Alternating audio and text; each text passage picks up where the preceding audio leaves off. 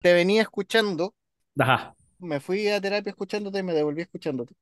Dios mío.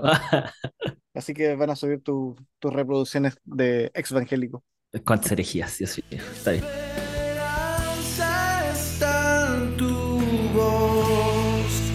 gracia me alcanzó. No me lo esperaba.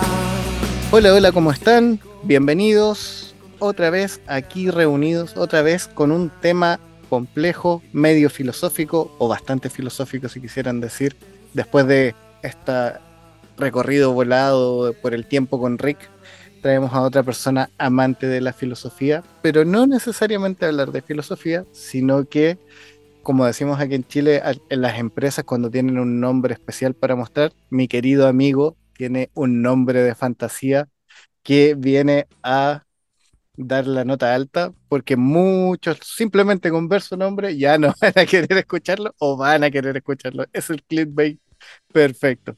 Así que para los que no saben quién es mi querido amigo exvangélico, aquí tenemos al señor Alex Juárez desde México. ¿Cómo estás, querido?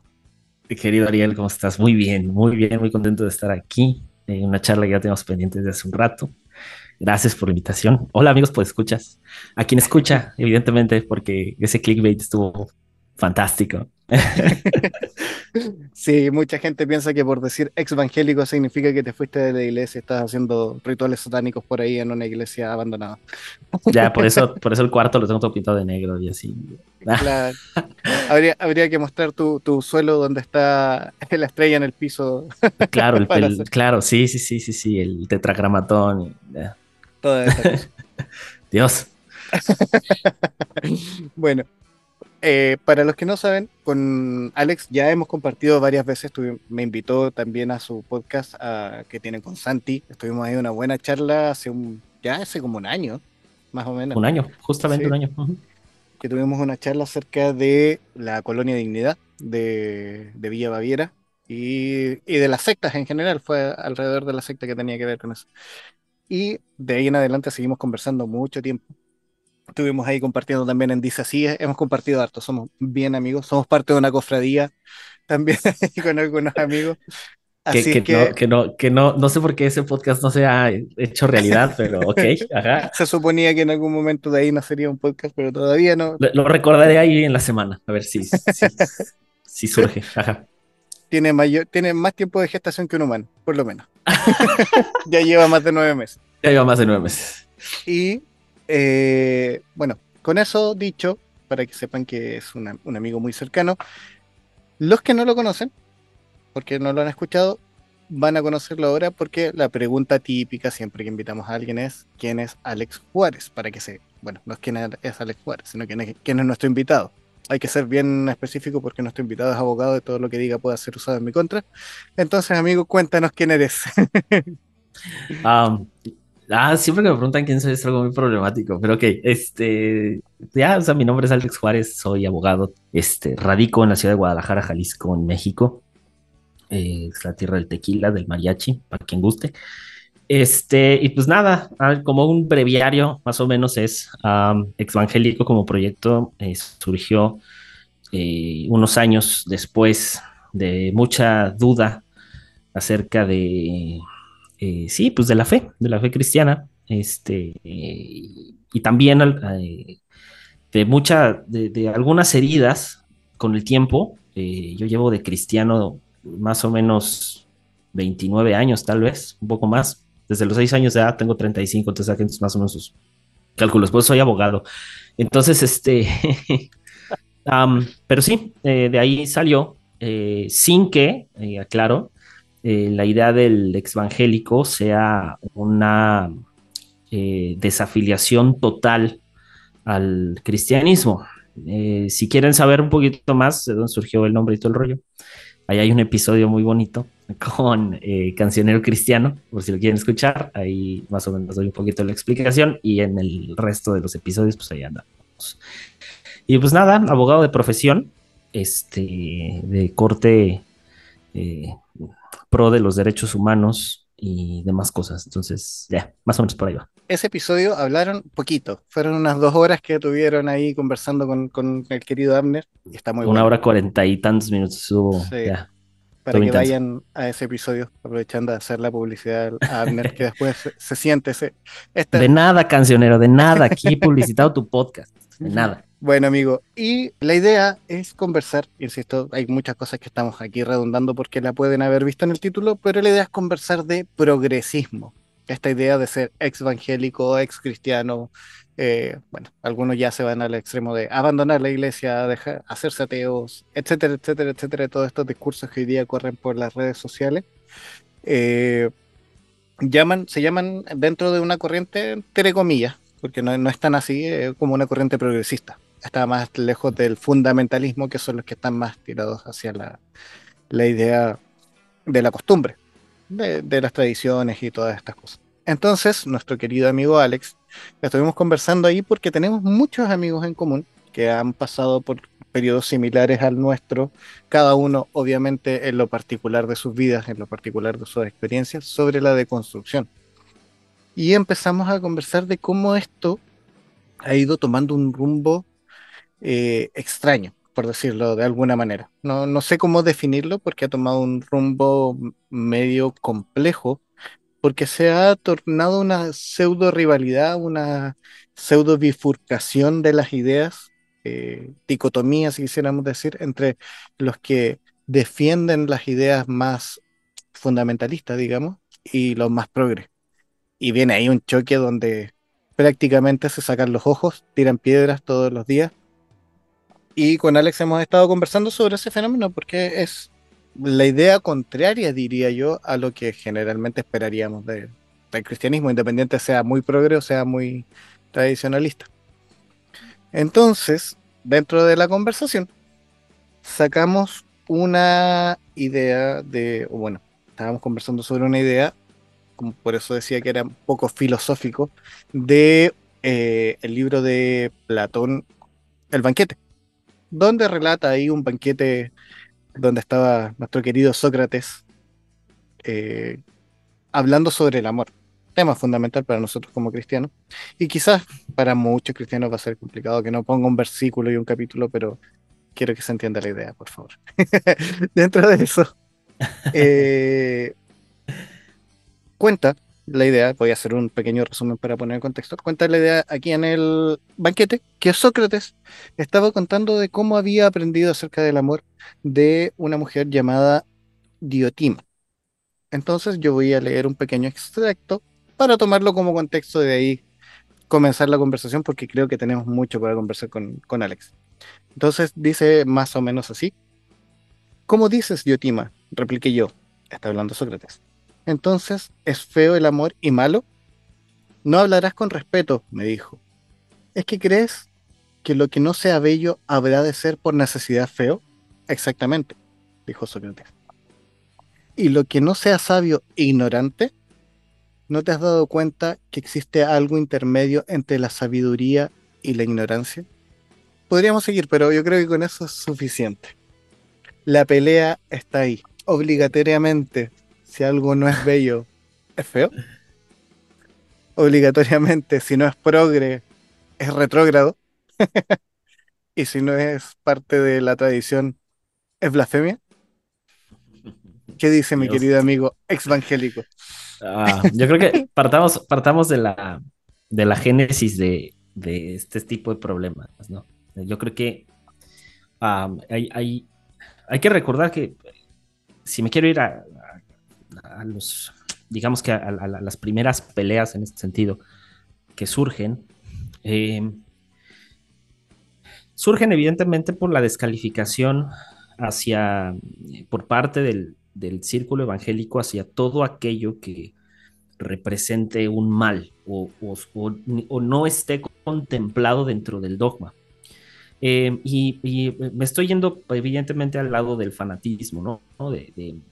Creo que todo el mundo en algún punto, y si son cristianos desde cuna o desde muy pequeños, eh, pues sabrán que la música era un tema donde hay, existía la división, o existe todavía desafortunadamente, la división entre la música cristiana y la música secular, ¿no? La música del mundo. Y la misma división entre el reino y el mundo, ¿no? Eh, Ahí no podemos usar el cine.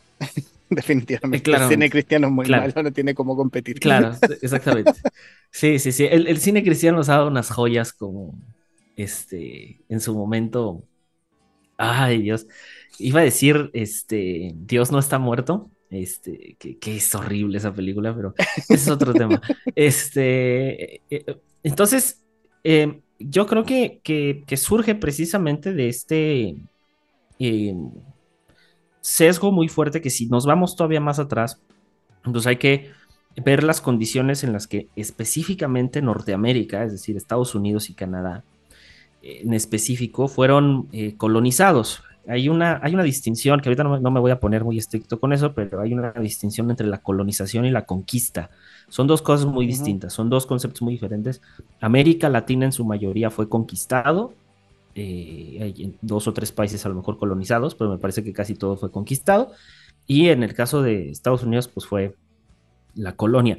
Y en la colonización, pues evidentemente llegan eh, personas eh, de todo sesgo religioso, pero específicamente cristianos protestantes, anglicanos y demás. Entonces, este, el tema aquí es que desde, desde que surgen las 13 colonias en Estados Unidos, que es donde viene la radicalización del, evangelismo o, de los evangélicos, desde esas primeras colonias que surgieron, pueden ver incluso una película que se llama Pandillas de Nueva York con Leonardo DiCaprio para que se den una idea de cómo surgen las colonias en Estados Unidos. Tiene mucho de historia, aunque sea una película romántica slash drama y no sé qué. Eh, cuando surge eso, pues evidentemente hay un poder muy grande de la iglesia sobre estas colonias. Incluso a la iglesia se le empezó a utilizar de manera política. O sea, estaba evidentemente como, como siempre, los demócratas y los republicanos, pues unos, unos muy liberales y otros muy conservadores. Y desafortunadamente esto, se fue arraigando, se fue, se fue haciendo como una especie de costra en Estados Unidos. Y, todo la religión evangélica el cristianismo evangélico que recibe Latinoamérica lo recibe a través de misioneros americanos. Aquí sí ya no le podemos echar la culpa al catolicismo que vino en la conquista, porque es muy distinto. O sea, el catolicismo era muy radical en otros sentidos, era radical en el sentido de la conquista de la ideología, pero el evangelicalismo tiene precisamente ese, ese, ese tono que no es un tono medio, es, tampoco es un tono solamente de conquista, sino es un tono de conquista y de sumisión. Eh, a través de, si no piensas igual que yo, entonces estás condenado a morir, estás condenado al infierno. Ya si lo queremos mover más adelante, cuando surge la idea, o surge y se pone de moda ya en este tiempo, la idea de la deconstrucción, ¿verdad? Este, la idea de la deconstrucción se empieza a confundir con una especie de inconformidad grande de algunos, eh, sí, de algunos creyentes de la iglesia cristiana evangélica eh, en relación a a veces a caprichos muy sonsos. O sea, entre ellos, pues caprichos de que el pastor no predica como yo quiero que se predique, o no predica la sana doctrina, o cositas así. En el entendido de que en los países latinoamericanos la mayoría de los pastores ni siquiera tienen, ni siquiera son teólogos. O sea, dejemos de lado si cursaron algún curso ahí online para ser pastores, pero ni siquiera sus propias coberturas tienen, eh, tienen esta expertise en ciencias bíblicas o en teología o en cualquiera de estas cosas. Entonces, lo que hace más difícil que existan opiniones centradas. Ahora, volviendo al punto del banquete, la, la idea de Platón o pues, que ni siquiera lo escribe Platón, ¿no? Pero es otro tema. La idea del banquete precisamente es esta narrativa para, para decir, ok, si esto está en este extremo de la, de la razón según Sócrates, todo lo demás entonces es ignorancia, o sea, todo lo demás es desconocimiento, todo lo demás es, es feo, es bello o es feo. Y este es el tema hoy en redes sociales precisamente con, el, con la idea de la deconstrucción. O sea, la deconstrucción como que quiso o quiere ponerse por encima de esta conversación y decir qué sí está bien y qué está mal. Que a mí se me hace algo muy riesgoso porque la idea de la deconstrucción es aprender a que cada quien llegue a sus propias conclusiones. No es llegar a un punto exacto. La, la deconstrucción en sí no tiene una meta en específico más que cuestionar, más que deconstruir, ni siquiera destruir, sino desarmar un, un argumento, desarmar una creencia, desarmar eh, cualquier idea para verla desde distintos ángulos y a partir de ahí entonces tener mayor conocimiento de lo que se está diciendo, de lo que se está haciendo. Y se puede hacer con cualquier cosa. Incluso se puede hacer con las carreras universitarias, se puede hacer con el mismo trabajo. La, la, famosa pregunta que Diego Rusarín puso sobre la mesa, ¿no? ¿Por qué crees lo que crees, por ejemplo? ¿Por qué haces lo que haces, ¿no? Que la mayoría de nosotros pues funciona así en automático. Entonces creo que, y a reserva de lo que tú pienses, mi querido Ariel, creo que durante muchos años el cristianismo evangélico se vio precisamente así, en un hacer por hacer, en un creer por creer, sin, un, sin una conciencia real de por qué se cree lo que se cree o por qué se hace lo que se hace. Y a partir de ahí, cuando le vimos las pequeñas costuras y las pequeñas deficiencias a la, ya sea a la iglesia o a la creencia, entonces todo, de pronto todo fue malo y de pronto fue, ahora todo está mal.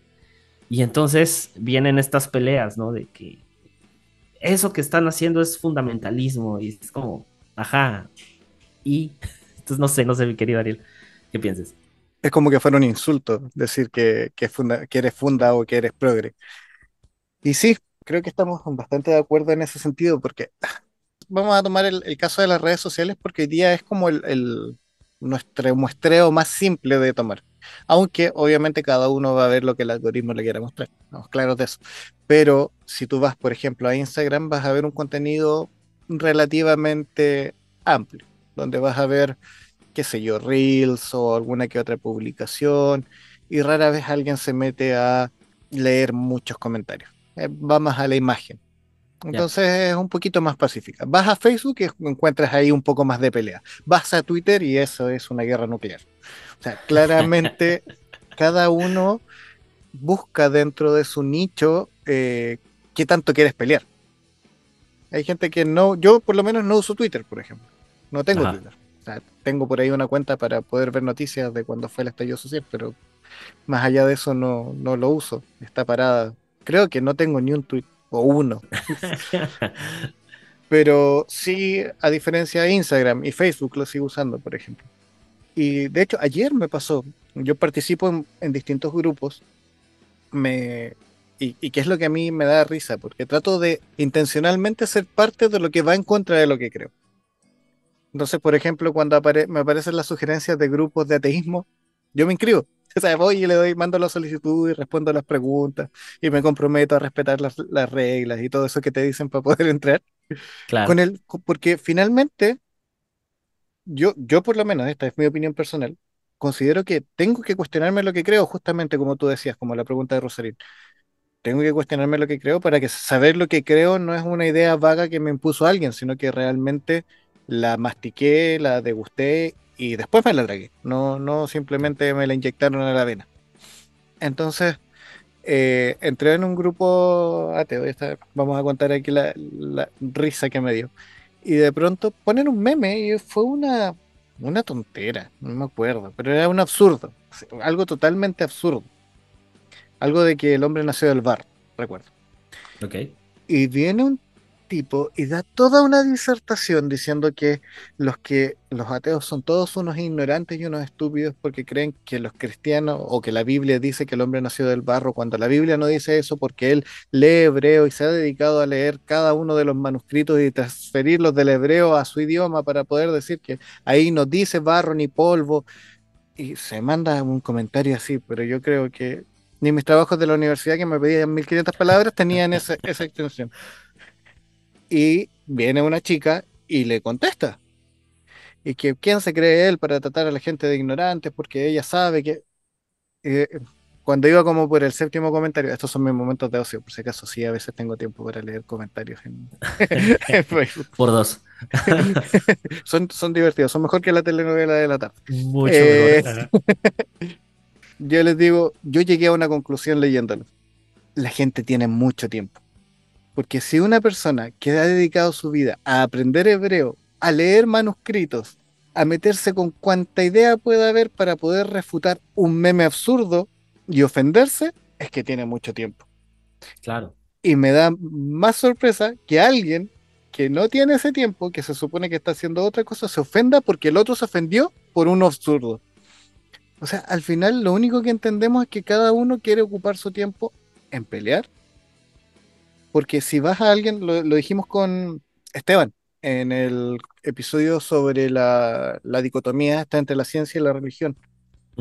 Alguien de la academia no va a ir a Facebook a pelear. Alguien de la academia no se va a venir a tu iglesia a ver si el sermón del pastor está correcto o no está correcto desde la crítica bíblica.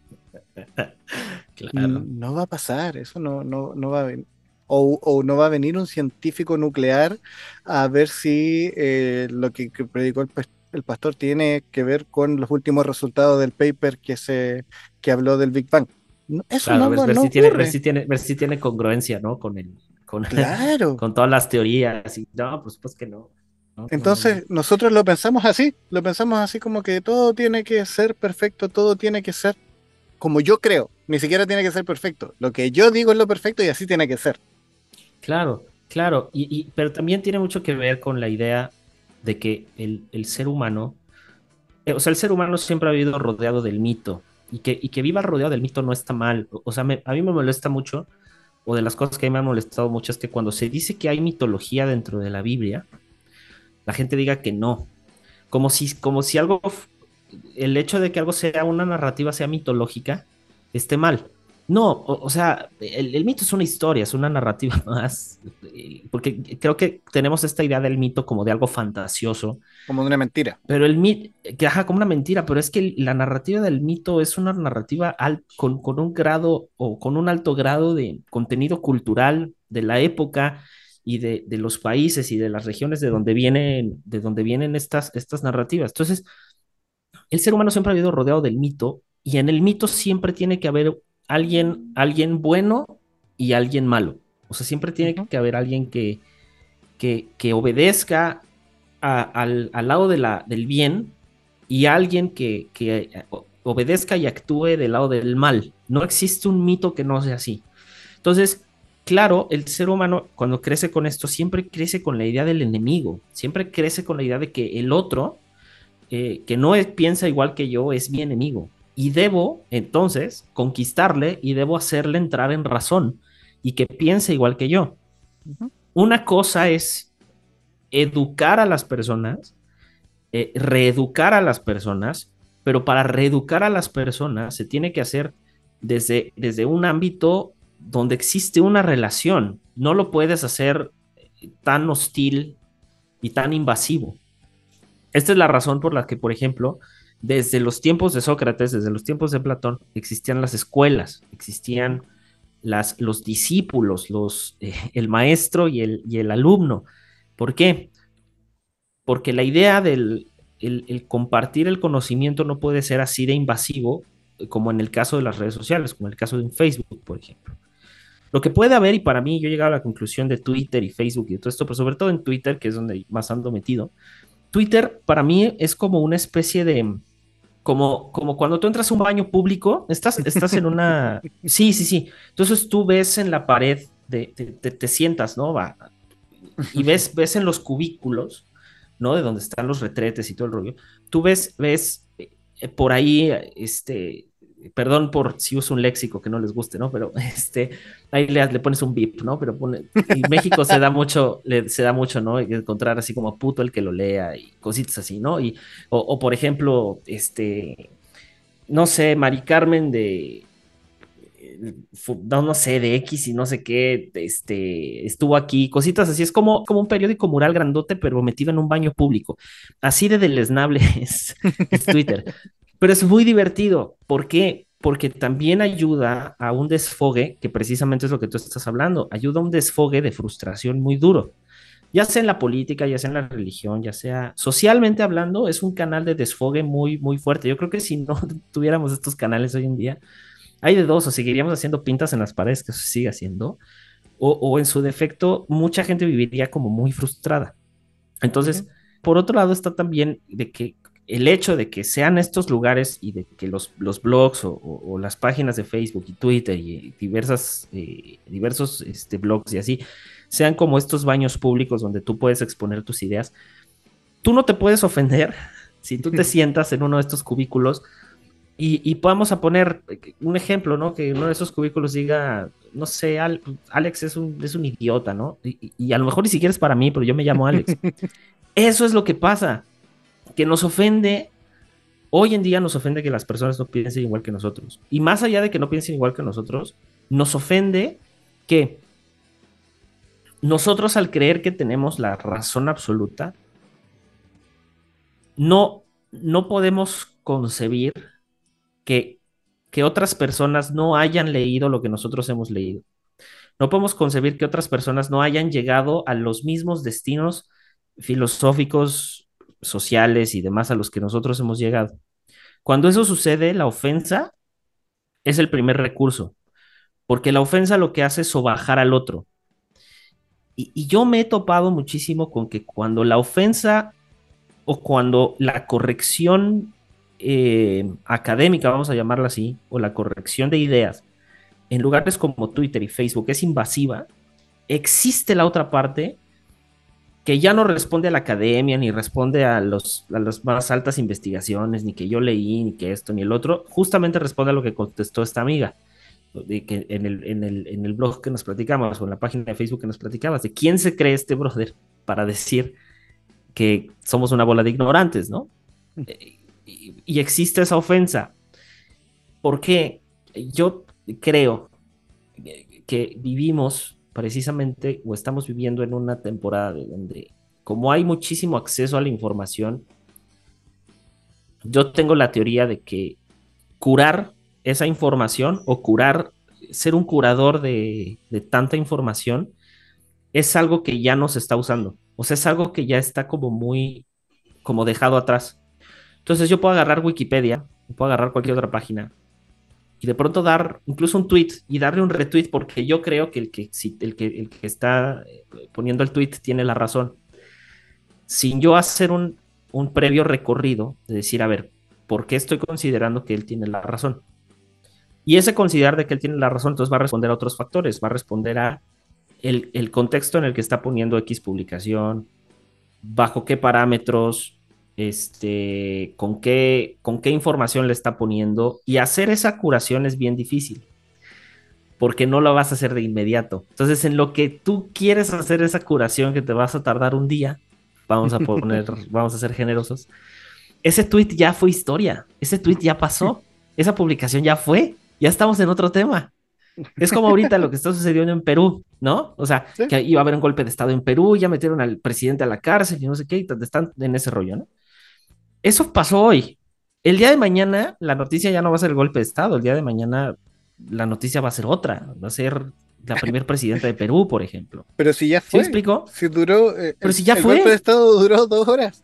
fue el golpe de Estado Eh, más me corto de la explico, eso es a lo que voy. O sea, avanzamos, avanzamos en el tiempo tan rápido que no nos damos el chance, precisamente, de deconstruir ahora sí toda esa información que nos llega. Y lo único que nos queda es precisamente, y, me, y, y ahorita me acordé de, de justo de, de, esta plática de, del banquete, ¿no? Que llega al, al, al, al, al Cibiades, si lo estoy pronunciando bien, en el banquete.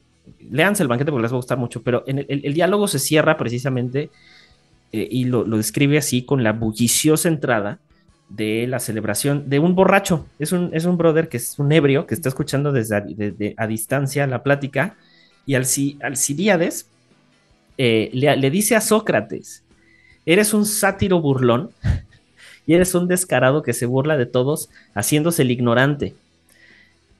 Y, y, y luego le dice, y bueno, básicamente le dice esto porque después le dice, porque lo que, lo que tú, lo, o sea, lo que quieres aparentar es que no hay ningún tesoro en ti.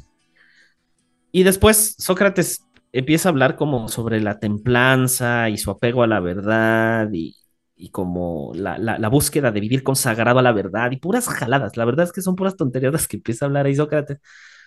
Y, y lo que sucede al final con Sócrates es muy distinto. Bueno, más bien es muy curioso porque él eh, se describe a Sócrates como la encarnación de los preceptos más perfectos en ese entonces de un discurso. Y Alcibiades lo que hace al final es que le dice que dice a Sócrates que no puede ser posible que en toda, o sea, que bajo su argumento no reconozca la belleza en todo Atenas. Se dice, no puede ser que, no, que, estés llegando a esta conclusión tan simplona de lo que es bello físicamente y no cuando todo Atenas, dice de alguna manera Alcibiades, es, es bella.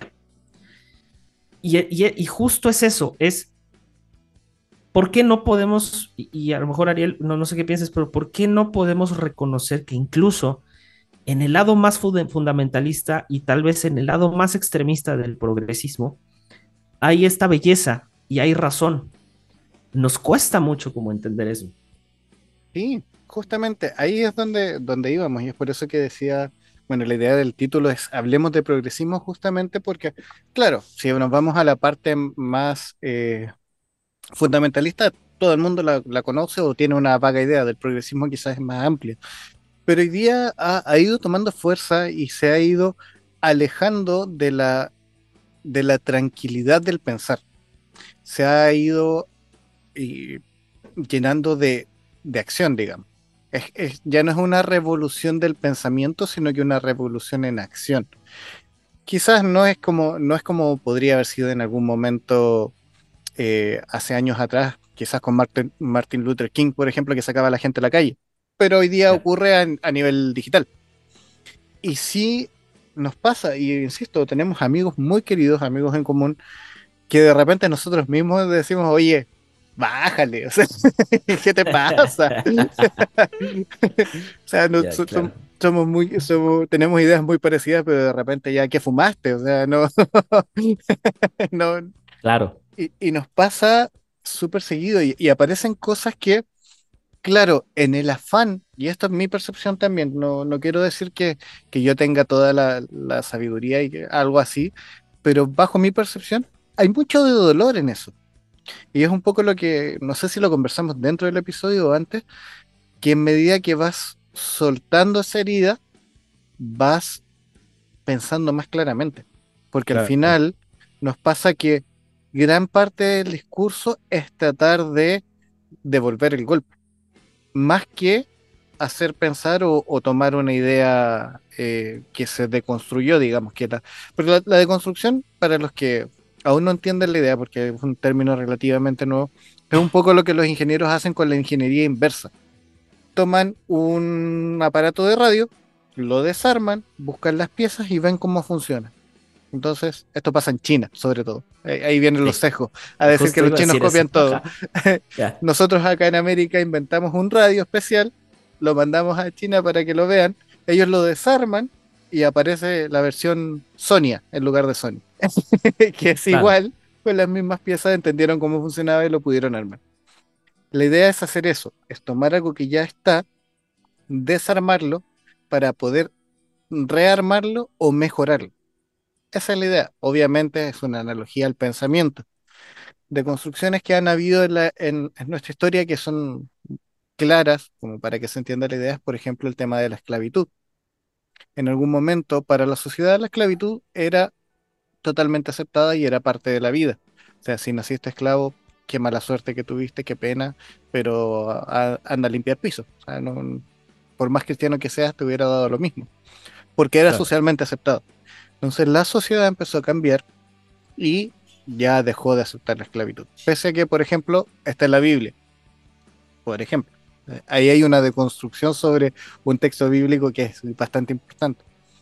Otro caso es, por ejemplo, el tema de, la comunidad afroamericana en Estados Unidos con Martin Luther King también. Los negros eran malos por su color de piel, que, bueno, un montón de, tonteras, que no, veo otra forma de, de marcarlas, que se pensaban en ese tiempo y que los hacían inferiores, entre comillas, a los blancos y que hoy día ya eso, no sé si se ha erradicado, pero sí ha bajado bastante. Entonces, son, eso es una deconstrucción de ideas.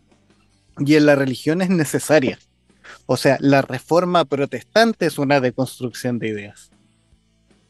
O sea, por más que queramos decir, no, la deconstrucción es lo más malo que le puede pasar a la religión, bueno, todos nosotros que tenemos este nicho evangélico, eh, evangélico o del evangelicalismo, nacemos de, de, un Lutero que se deconstruyó, que dijo, oye, algo pasa aquí y esto no me cuadra. ¿Por qué estoy creyendo lo que estoy creyendo? ¿Por qué estoy pagando estas indulgencias? Entonces, claro. claro, Lutero se dio el tiempo, por ejemplo, de pensarla, hacer sus tesis, o sea, no fue y puso un tweet, hizo sus tesis, las pegó en, en, la, en la puerta y que la verdad nosotros romantizamos mucho esa parte de, de, que se, de que se clavaron en las puertas de la catedral y bla. Yo dudo que alguien la haya leído ahí en la puerta de la catedral. eh, la masificación de las ideas de Lutero tomó años. Fue un proceso de deconstrucción. Pero claro. Lutero no vino y tomó a todos los sacerdotes y al papa, los metió en una pieza, les puso una, un, los roció en benzina y les dijo, tengo un fósforo, ¿van a creer lo que yo creo? O se mueren. Eso es lo que hoy día estamos tratando de hacer en las redes sociales. O, te desacredito del todo porque no crees exactamente como yo, o te vuelves para mi lado. Una de dos, elige. Sí, es que, híjole, es, es, es, insisto, es complejo. Y digo, por, por si a alguien le interesa un poco precisamente sobre la, la deconstrucción, en especial acerca del cristianismo, fue Jean-Luc Nancy, que fue filósofo, justamente tiene un tratado que se llama así, se llama la, la, la, este, deconstrucción del cristianismo este, como exceso de lo político y lo religioso. Es una tesis ahí de una maestría en filosofía y la verdad es que es, es muy interesante. De ahí hay algunas ideas que rescatar y que precisamente eh, sería, sería, si alguien está interesado, sería buenísimo que se lo aventara, porque la verdad es, es muy interesante. Pero recuerdo que en, esa, en ese texto de Jean-Luc Nancy, él, él, dice algo así como, eh, o sea, la deconstrucción o, o, o la, la, la, iglesia va a desaparecer, o sea, el, cristianismo va a desaparecer. O sea, la idea es hacer desaparecer el cristianismo, es, es hacer que el cristianismo muera. Y él dice, no, o sea, no, no, no, o sea, el cristianismo no puede morir. Y, y uno se preguntaría, pues, o sea, si la idea es desarmarlo, pues la idea es que muera, ¿no? Y no, uh -huh. él dice, no, la idea no es, no es que el cristianismo muera. La idea no es que el cristianismo cese, que, que, ya no exista nada y ahora a ver qué encontramos, sino al contrario, es este replanteamiento de, de, de por qué estamos eh, metidos en esto, ¿no? De por qué, por qué el cristianismo es y sigue siendo y seguirá siendo uno de los tres monoteísmos más grandes, ¿no? Entonces, eh, y cita a algunos otros pensadores como Jacques Derrida y etcétera, etcétera, etcétera, ¿no? Pero su postura básicamente es cuestionar al cristianismo como este modelo político social que ha representado durante muchos años pues un peso eh, en, en, este, en la sociedad en general. Y, y, no está mal. Volviendo a la parte de las redes sociales y de la idea de la deconstrucción, yo creo que si hablamos de una deconstrucción en este momento en el que estamos sobre el cristianismo tiene muchísimo más que ver con los desacuerdos que hay de lo que se predica y la distancia que existe entre lo que se predica y lo que realmente se hace. Es decir, aquí, sin, sin, sin querer como que apuntar y señalar a nadie, pero la culpa viene y antecede a las iglesias que hoy tenemos. Hoy por hoy, o sea, la, las iglesias que hoy tenemos hoy, hoy en día es un reflejo de iglesias que existieron en los 1800, en los 1600, en los, o sea, no, no es, no es, no es una novedad, o sea, no, no es, es, es un reflejo simplemente que lo hemos hecho más moderno, que lo hemos hecho más eh, digerible, pero es lo mismo, o sea, la, la, la iglesia reformada de Lutero, en su momento fue una sensación como en su momento la sensación lo fue Hillsong. O sea, en las formas, en los modos, en la manera de predicar, en la manera de presentar el mensaje, en la manera de hacer más digerible una reunión, etcétera, etcétera, pero son reflejos y reflejos y reflejos y reflejos de lo que se ha hecho durante años y que es, hemos creído que está bien. Es así está bien porque así funciona. El hecho de que las cosas funcionen no quiere decir que las cosas estén bien. Es decir, o que no pueden estar mejor o que no puedan estar mejor, ¿no? Claro. Porque, porque justamente ahora es como, como, ah, no me gusta esto de la iglesia, no sé, no me gusta que prediquen sobre no tener o tener relaciones sexuales antes del matrimonio, ¿no? Por ejemplo, porque el pastor dijo en el púlpito que eso es pecado, entonces yo no estoy de acuerdo. Está bien que no estés de acuerdo. Yo no tengo problema, con, y yo creo que nadie tiene tema con que no estés de acuerdo. Mm. Es más, si hay un mal, digámoslo así, si hay un peso muy grande, una deuda muy grande de la iglesia hacia sus congregantes, es precisamente el no hablar sobre el sexo. Esa es una deuda muy grande, una deuda social muy grande que no se habla acerca de, las relaciones sexuales. En el entendido de que el no tener o el tener o no tener relaciones sexuales antes del matrimonio era eh, un sistema o estaba sostenido bajo un sistema patriarcal donde el patriarca de la casa eh, era dueño de los derechos sexuales y reproductivos de las mujeres de su casa. O sea, eh, y eso es histórico, eso no es bíblico, eso es histórico. Y de ahí viene el, sesgo sobre el cual se apoyan distintas cosas por ejemplo, le hemos dado tanto poder y le hemos dado tanto peso y le hemos tenido tanto miedo que hoy la deuda de, la iglesia en este tema, por poner uno en la mesa, es precisamente a lo mejor los embarazos antes de tiempo, los este, matrimonios fallidos, incluso por la idea de que te debes de casar con el hombre de Dios y resulta que el hombre de Dios pues no es el hombre de Dios, ¿no? Entonces, o al revés, la mujer de Dios pues no fue la mujer de Dios, ¿no? Dios tiene un hombre y tiene una mujer para ti ¿Y qué significa eso? ¿no? Entonces, hay una deuda social muy grande, esa es la realidad, ese es a lo que voy con el abismo que existe entre lo que se predica y lo que realmente se hace, o entre lo que se predica y la razón. Pero para eso, para eso, necesitamos estos golpes duros que da la deconstrucción, que de pronto es, y creo que esto, creo que esto no está tan bien. Ahora, lo decías tú hace rato, Ariel, es las cosas pueden ser y se pueden hacer mejor, por supuesto que pueden ser y se pueden hacer mejor. El tema con que sean mejor es que estamos en una cultura occidental y esto sí es bien importante para mí aclararlo siempre que estoy en algún podcast como invitado o algo así. La, la religión que nosotros queremos atesorar, que es el cristianismo, tiene un origen de Medio Oriente, tiene un origen meramente oriental. Y Oriente y Occidente son dos, son dos sociedades completamente distintas. O sea, Latinoamérica se parece en un montón de cosas, nos parecemos en un montón de cosas.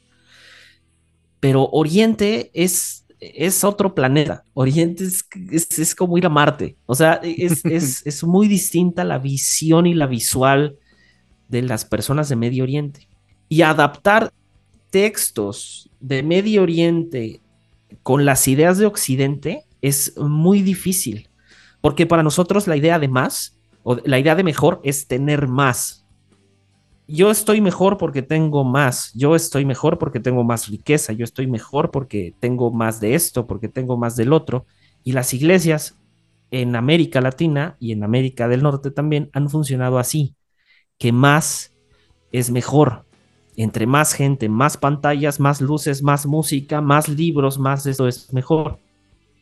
Y nos ha pasado a ti y a mí que entre más conocimiento, entre más leemos, vamos dando, pareciera ser como que pasos hacia atrás de donde va el resto, ¿no? De, como que nos salimos más del redil, eh, de lo que ellos llaman redil precisamente, no de lo que realmente el redil es.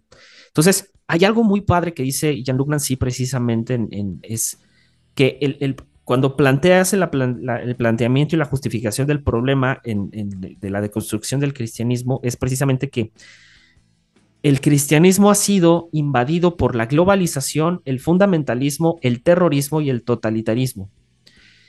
Y que el cristianismo no se ha vivido en una eh, plena democracia sin ningún sesgo específico o de violencia específica.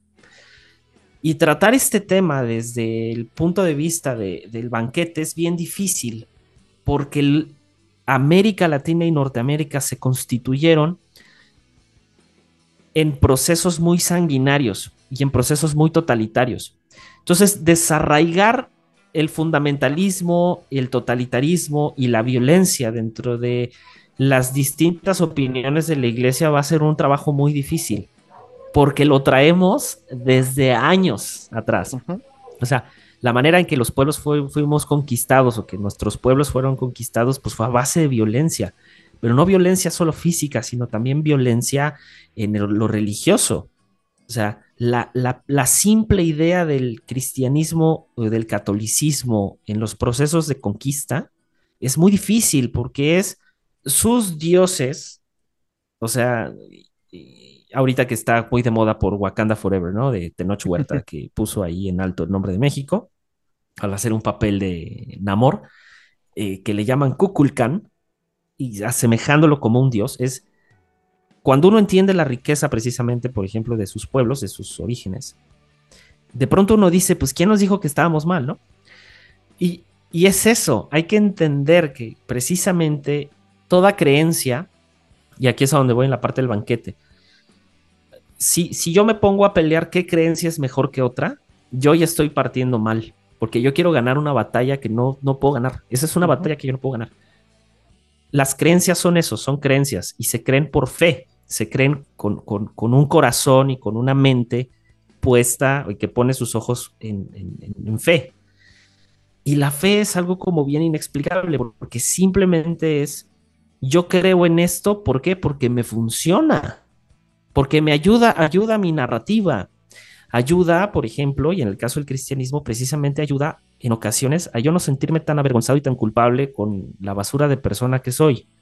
Y pasa, y no está mal. Aquí es donde Mircea Eliade tiene una frase fantástica que es, todo aquello que se cree por fe es verdadero, es cierto, es existe, primero por el lenguaje evidentemente, pero existe y es verdadero hasta en tanto se demuestre lo contrario. Y no habla de, un, de una sola religión, habla de todas las religiones.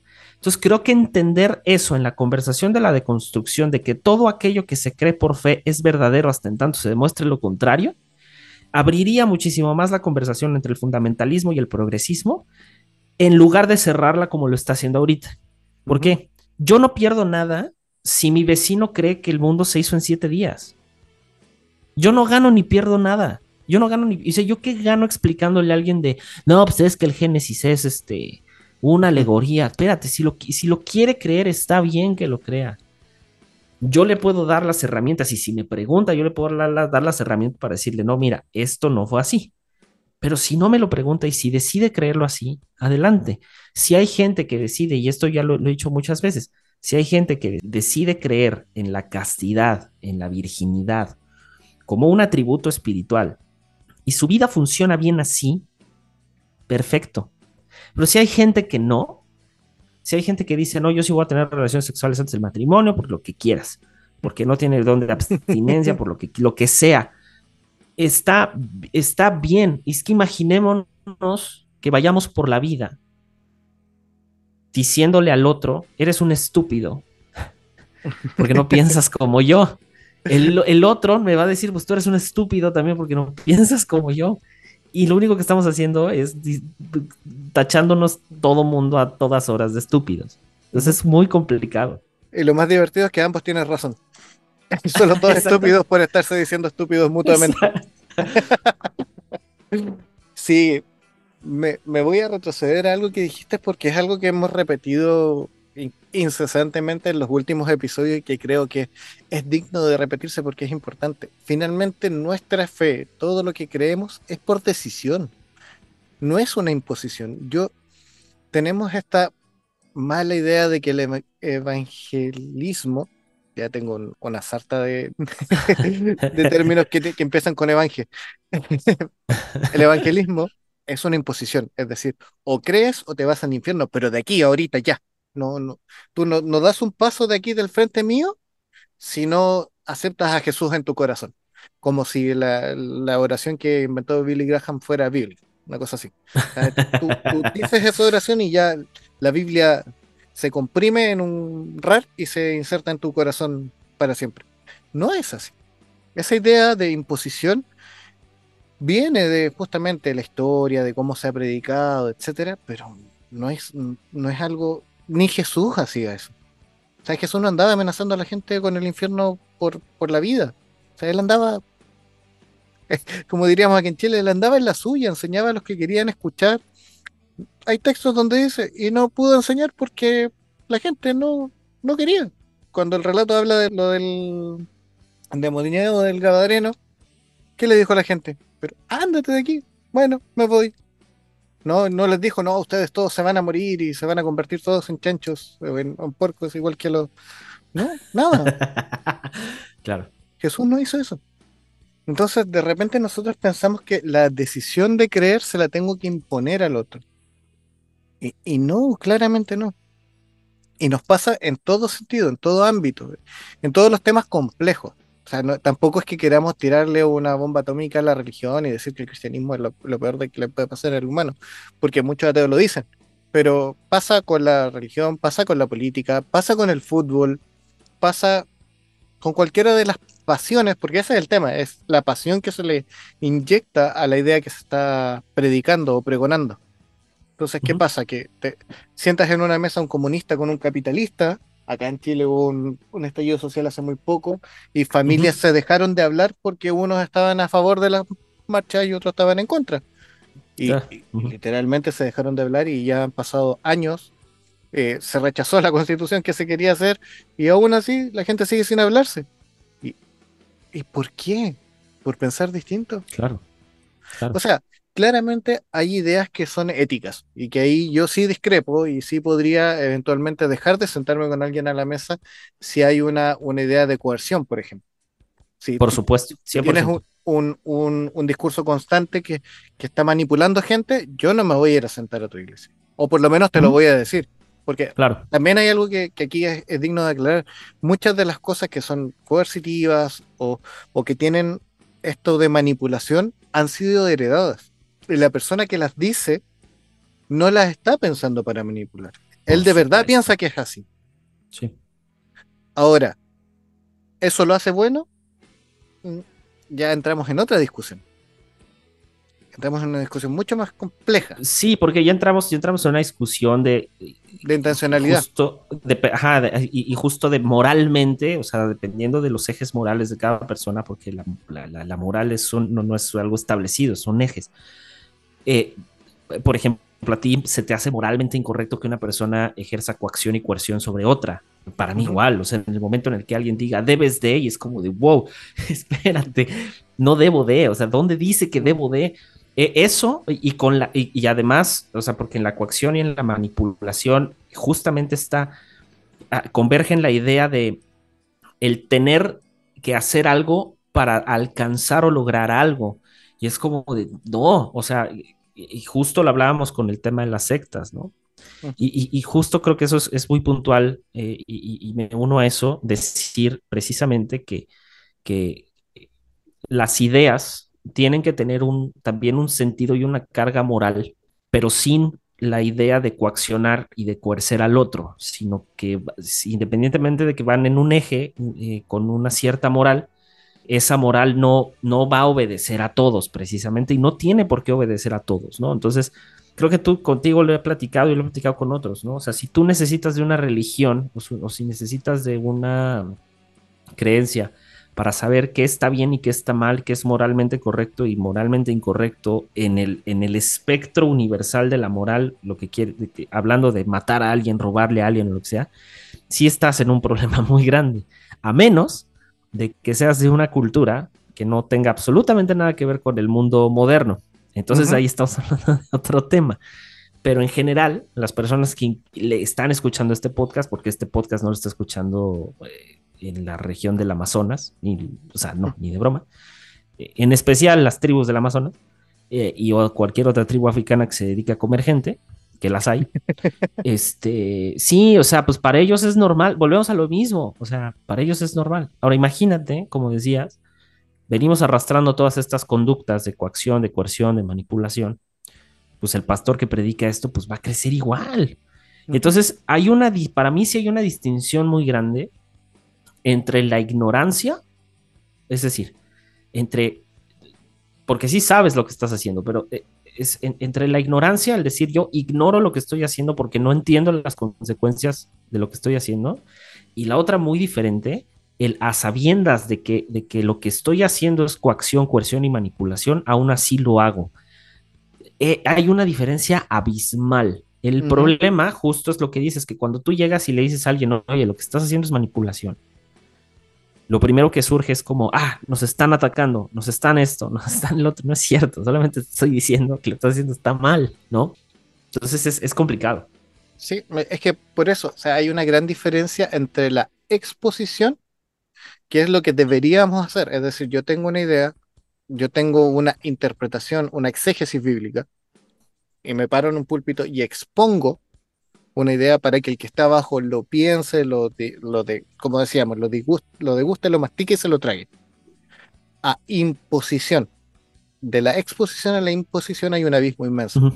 Entonces, como, tal como tú dices, acá en Chile, bueno, hablamos distinto que ustedes los mexicanos, que ustedes sí usan todas las letras, nosotros decimos tení. Ajá, El tenís que. Lo que tú tenés que hacer es que, pero no, no tiene que. O sea, quizás sí, pero yo no soy el que le tiene que decir qué Claro. tiene que. Quizás yo le puedo enseñar qué es lo más correcto que de ahí decida. Pero claro. hay discursos justamente, no es entrar en polémica, pero por ejemplo, la doctrina de la, la pureza sexual, la, la doctrina de que Dios tiene a alguien especial para ti, específico, o sea, por ejemplo, el tema de, de la omnipresencia de Dios. Uf. A, a mí me da risa porque nosotros decimos, no, no, Dios es omnipresente. Todo lo sabe y todo lo ve. Y te lo cuentan así para que tú cuando estés en tu cuarto solo cumplan los 40 días de Itiel. Y porque Dios está ahí mirándote. Es una amenaza. No es, no es un quizás un seguro de decir papá te está cuidando. Y si tú lo, lo llevas a, a- a las ideas que podrías encontrar por ahí, es exactamente lo mismo que el panóptico. Sí, sí, Y- súper sí. Y el, y el panóptico es algo que si tú lo aplicas, eh, te estaría saltando todos los derechos humanos posibles y, este- y te- sería juzgado por, por lesa humanidad. O sea, ¿de qué, Claro. qué tipo de Dios estamos pensando? Para los que Sí, no sí. saben lo que es el panóptico, por- porque no no es tan común, es una idea que presenta la filosofía de una cárcel donde están en una especie de estadio, por llamarlo de alguna forma, en un, en un semicírculo las celdas, y hay solo uno o dos guardias, no, recuerdo bien, en una torre, pero que miran a través de un eh, vidrio espejado. Entonces, en teoría, no necesitan muchos guardias para, para eh, cuidar esa cárcel porque el preso que está al frente no sabe cuando lo están mirando. Entonces, en su psicología, en su mente, él piensa que siempre lo están mirando a él. Por ende, no va a hacer nada malo. Pero eso te termina enfermando de los nervios, porque siempre Claro, estás claro. siendo observado. Que, que también siendo como la idea del Big Brother, ¿no? O sea, es, es, es Claro. justamente eso de, de, de no se están vigilando y etcétera. Y, y que justamente, como tú dices, cuando se siembran estas ideas como un poco como de terror, ya, ya, ya uno no, no descansa justamente lo que decías en la, en la idea de la omnipresencia, en la omnisciencia y en la omnipotencia de Dios. O sea, ya, ya uno, en lugar de descansar en eso, en descansar en esa fe, vaya, en, en esa narrativa y, con, y en la fe, eh, surge lo contrario, surge precisamente como el temor. Y, y, que, y que no fue diseñado el discurso para el temor. Ahora, volviendo a la parte de la deconstrucción, hay algo, hay algo bien padre eh, que dice Jean-Luc Nancy, y es, dice, dice esto, un pensamiento finito es un pensamiento deconstructivo, y este tarde o temprano se va a golpear a sí mismo. Es todas las narrativas del ser humano, todas, todas son finitas, todas, absolutamente todas. No existe una cosa infinita o una narrativa infinita o un pensamiento infinito. Siempre va a haber un lugar donde escarbar. Y el hecho de que, de que, de que sea susceptible de deconstrucción cualquier pensamiento que sea finito, nos debe de poner a nosotros precisamente en ese lugar de no, de no sentirnos con la razón absoluta.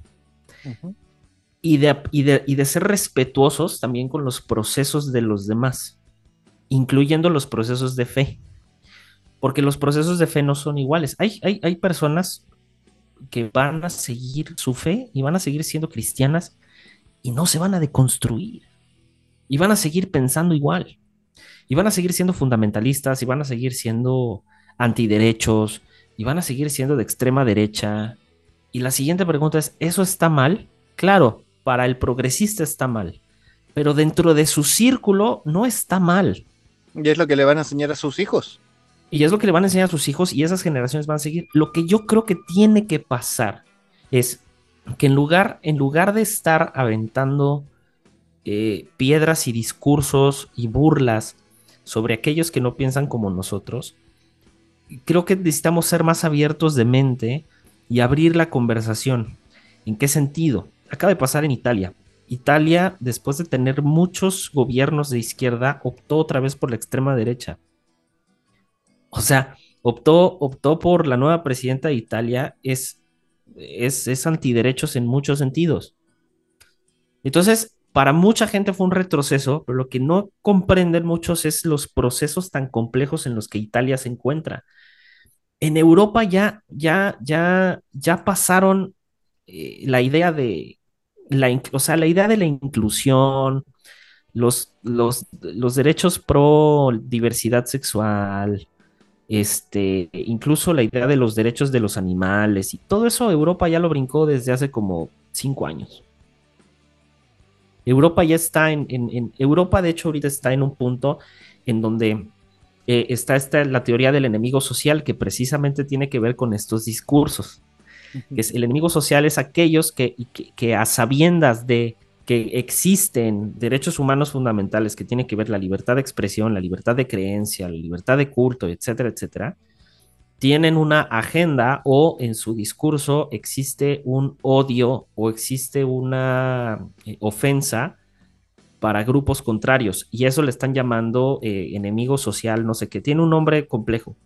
Que cuando yo lo empecé a investigar, dije, fue, fue justo esto, fue como de, wow, o sea, si yo publico un podcast en Europa, vamos a pensar, hago una publicación, no, no, que no sea tirándole al gobierno, sino tirándole a todo el extremismo, por, ejemplo, tirándole a la iglesia, a la iglesia católica, a la iglesia cristiana, con un lenguaje que no obedece a la razón, que obedece muchísimo más a la, ofensa, puedo ir a un procedimiento judicial.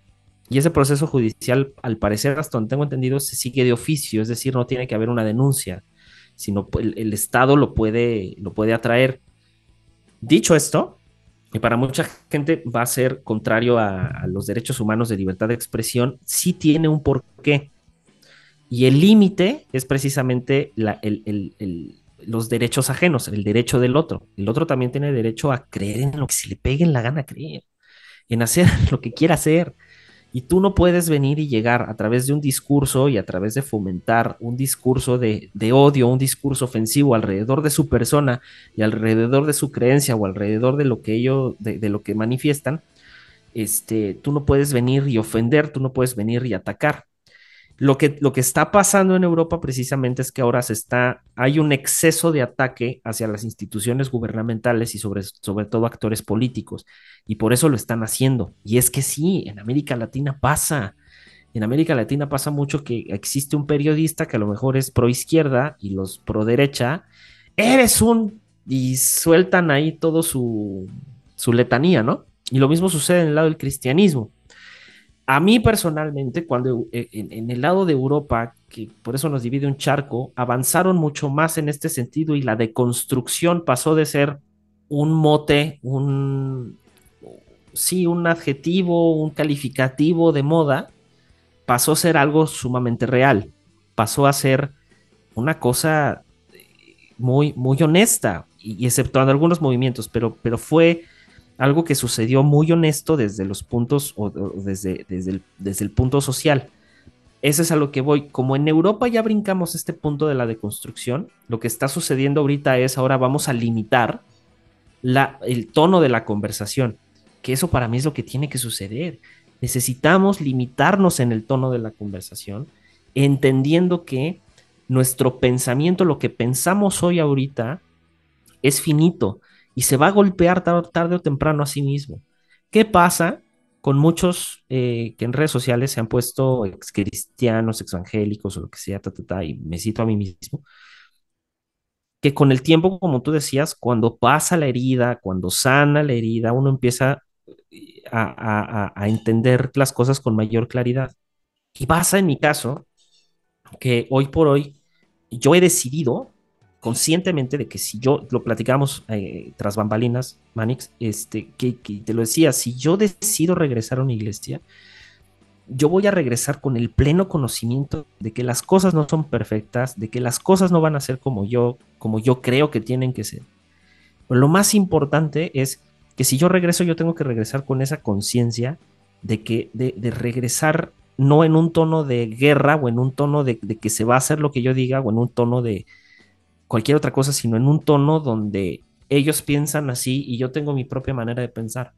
Y si eso a mí me impide, por ejemplo, dentro de la comunidad servir o me impide integrarme de mejor manera, yo tengo que estar consciente de eso. ¿Por qué?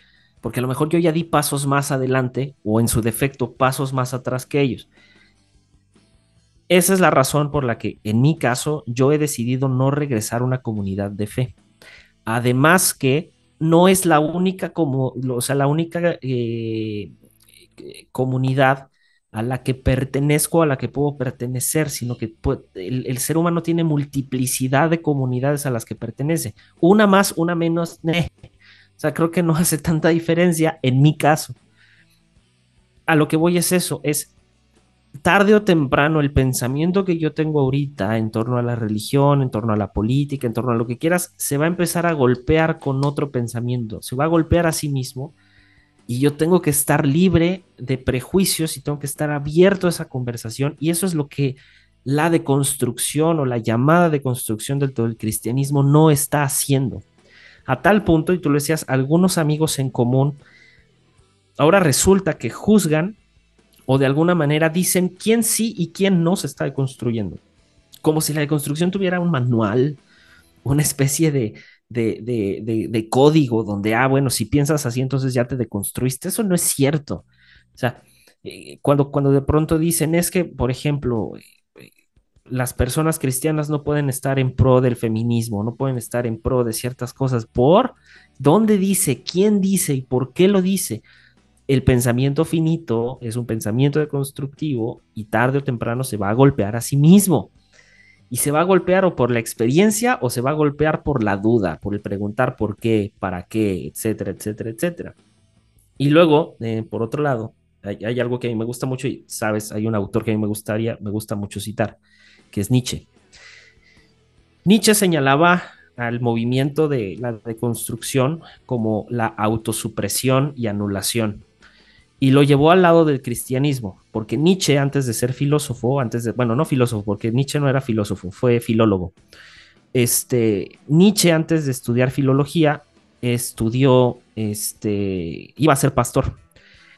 Él, estaba puesto para estudiar eh, ciencias religiosas y la, etcétera, ¿no?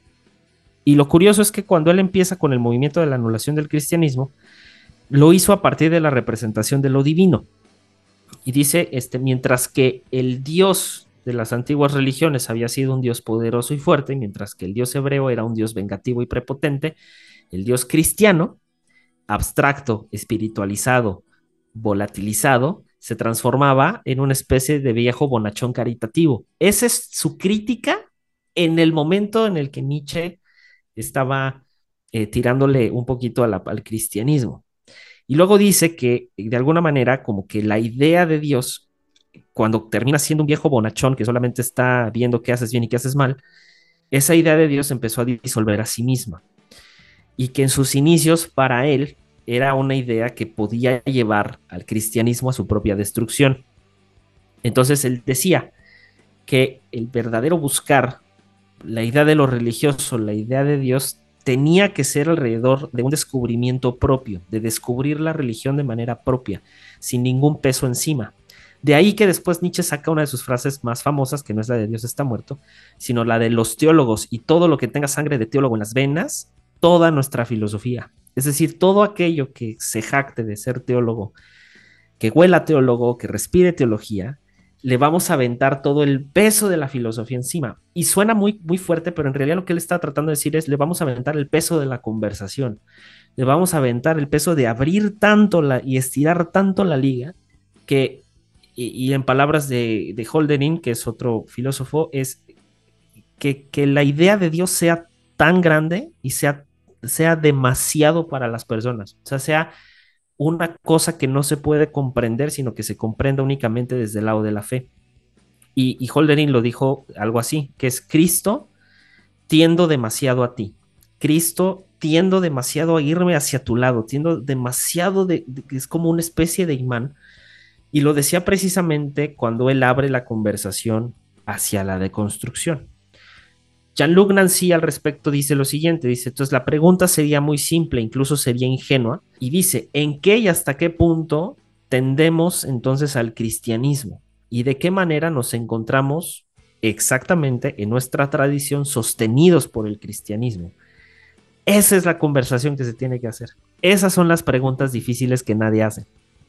O sea, de por qué seguimos, a pesar de el hate, a pesar de eh, que si soy progre o que si soy fundamentalista, ¿por qué seguimos sosteniéndonos en el cristianismo? ¿Por qué sigue siendo la tradición? ¿Por qué sigue siendo esto? Y ahí es donde empieza la conversación real y sincera de la deconstrucción. Exacto. Es justamente el punto, y de hecho estaba pensando, llevamos un poquito más de una hora conversando y hemos hablado solo de deconstrucción, no, no, no nos hemos metido de lleno al progresismo, que se supone que es lo que íbamos a conversar. Pero Ahora sí sí tiene, vámonos al progresismo. Mi esperanza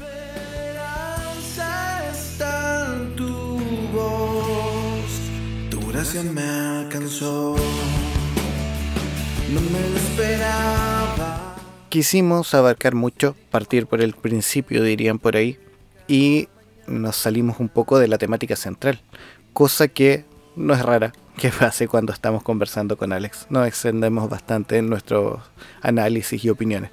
Entonces, como es de costumbre y como siempre ocurre, vamos a partir este episodio en dos. Casi eh, queda prácticamente dividido en dos temas, pero es una misma conversación, así que va a ser parte 1 y parte 2 como siempre.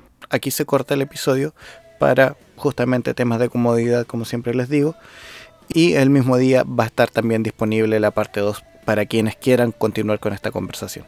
Entonces, sin más, agradezco a David como siempre por la música de fondo. David Mardones, búsquelo en Spotify, ahí puede encontrar toda su música.